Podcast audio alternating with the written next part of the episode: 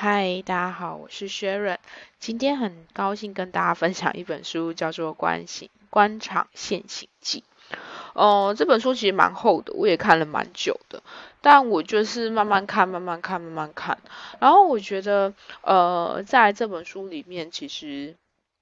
对于要记忆角色的部分，其实算还好，因为它不会像《红楼梦》就是一个。呃，大家族你需要去记每一个人的角色跟变化，它比较会像是一则一则的呃小故事嘛，然后去讲述这一个呃中国的官场上的一些弊病，或者是一些人性面，或者是什么等等的。那我觉得在这本书看的时候，它其实呃有分上半部跟下半部，可是呃它好像没有所谓的下半部，就是它后面有点意思是说，反正这一部书就是在描述呃中国的官场上面的一些现象，而那个现象是需要去做调整的。它比较有点是说期待说呃可能他们可以学习国外的一些方式，从就是小时候开始慢慢学怎么样当官，因为在中国，你只要看到官你就怕，只要看到官你就听他说话，只要看到官就是他说的都是对的，纵使他的官明明都是买来的。那我觉得，在我看自己呃在看这本书的时候，我自己的呃感受会是。呃，其实它里面谈到了一些人性或者是一些状况，我觉得在我们的生活中也会这样看到。比如说，有时候你会很生气，说：“哎，这个人怎么可能可以就是走到这样的位置或什么的？”可有时候真的就是他厉害啊，他可能人际关系很好，他可能呃可以跟谁的关系不错。那我觉得有时候呃在在工作职场上面有一个东西真的嗯。还蛮重要的。我的重要是指说，就假设如果有一群人里面，你今天要提拔一个人，或者是呃他要推荐他自己要上来，就是比如说再往上走一一层，可能大家能力都不错，就是都不错嘛，或者是说这些人能力都可以，他才会进入。你觉得哦，我可以选他来当做，比如说。呃，领导者或者是组长或什么之类主管等等的，那一定都有这些能力或基本的能力，所以你才觉得哦，这些人可以来做。那当你能够在选的时候，你你通常就会选说你合作起来比较顺手，或者是他比较好用，或者是跟他说话你他他比较你比较信任等等的这些东西，就会很直接的反映在。工作职场上，所以我觉得像有些人就会说，哎，他很得人缘，或他很得长官缘，或者是他很得谁的信赖。那那个信赖的部分，就真的也不是说，呃，你的工作能力或者什么，就是它是基本底。因为如果很现实，我今天一件事情就是交办下去，如果做的不 OK，那我当然就不会想说想要让他再继续往上走。或者是呃，不要增添自己的麻烦。对，那我觉得回到呃这本书，我觉得它的就是如果如果如果你想要去看呃清朝的一些，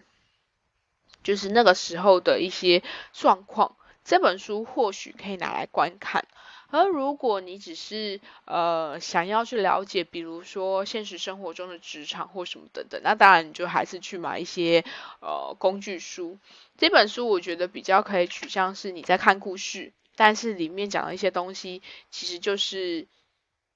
那个时代的一些弊病。只是在我看的时候，我就觉得有些东西真的是跟呃生活中很紧密连接，因为。它里面就有提到说，其实有些人他们那个时候，我可我可能为了要买到一个官，我没有办法呃照着一般的方式，因为可能到后面大家都你知道每个位置可能大家都有位置了，那你要争取到这些新的位置，那你就要等于就是有人可以透露一些小道消息给你，或有些人可以告诉你一些讯息，不然的话你也不会知道说，哎有这个官有这个机会这样。所以，嗯，我觉得好了，就是讲开，就是呃，我自己觉得我很久没有更新 podcast，所以我觉得这本书有一点是回归。但我自己如果回到自己有没有想要分享这本书，我觉得毕竟这本书还算是一个，就是算算经典嘛，就是可以拿来看。但它的缺点就是可能像《红楼梦》，就是字不很多，然后小小的。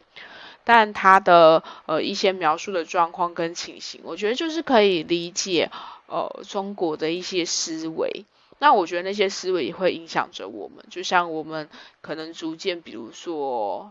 日韩啊，或者是什么等等的，就是了解各个呃国家的历史背景。那不得不说，台湾人有一部分也是会受到呃中国那边的儒家思维影响。所以我自己觉得说。呃，在一些经典的书籍里面，我们可以看到的是，哦，原来我们的有一些的东西是怎么样来的，或者是，哎，你可以懂说，看完之后会懂说，哦，为什么有一些呃长辈或者是自己的有一些想法，会是因着什么原因来？我觉得有时候，呃，人和人的关系是这样，就是当我有了理解，当我有了认同，当我有了呃知道。那个状态感觉就不一样。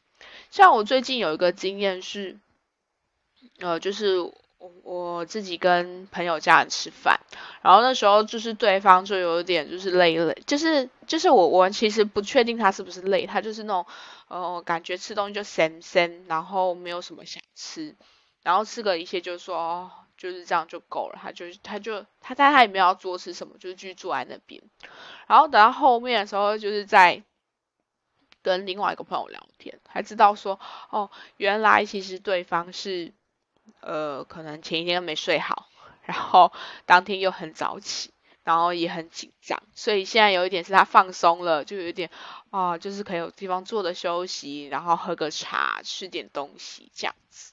对我觉得那个状态的感觉是，呃，当我不知道。有这些背后，或者是他的实际状况的时候，我就会理解成他是不是不高兴了，他是不是呃不想跟我吃饭，或者是诶今天挑这家店挑对了吗？等等的，就是我会有很多自己的诶想法或什么的。可能有些东西就是透过跟对方的确认，或者是透过呃身旁的亲友在做 double check。我觉得有时候那个好处是我们都不要造成彼此的误会跟。呃，不谅解，因为有时候这些东西就是它如果出现了，它如果存在了，那除了一部分是自己的议题外，可是我觉得另外一部分是，或许我们只是少做的事情是，我们就跟对方做确认。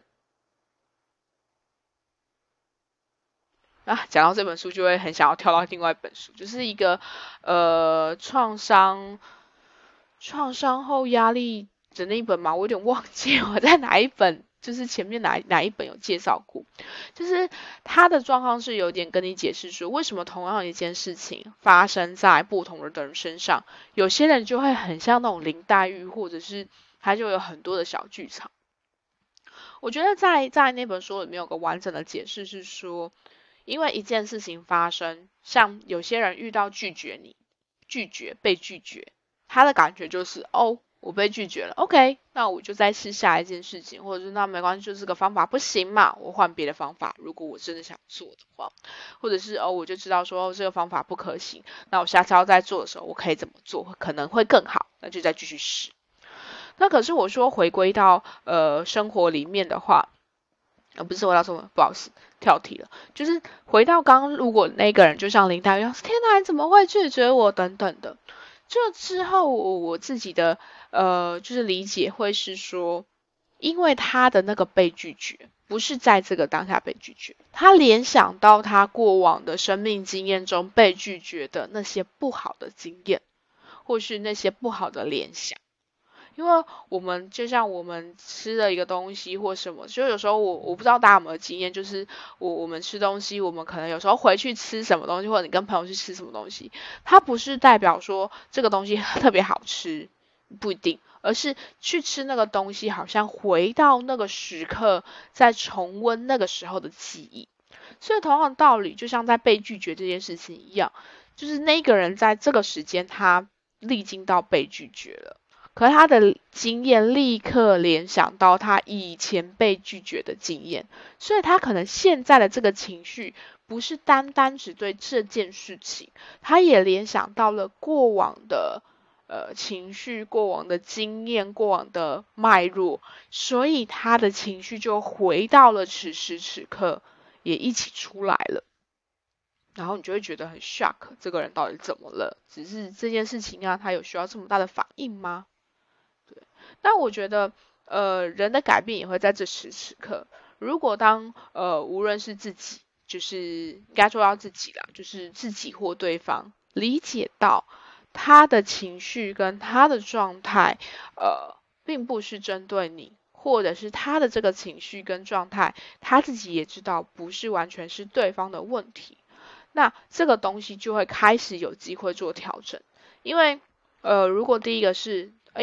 这一次大家就是这一次对方拒绝我，只是拒绝而已，不代表什么，没有任何的否定，没有任何的呃批判，没有任何的呃磨灭你的感觉或者是言语，那你就说说，哦，这就只是拒绝而已，那这个经验就会慢慢的累积，他也就会去修正说，呃。这个状况，但可能对这个人来说，被拒绝的感觉他还是不喜欢。可是他对于被拒绝的承载力会不会变高？会，因为他的经验里面这个东西就是，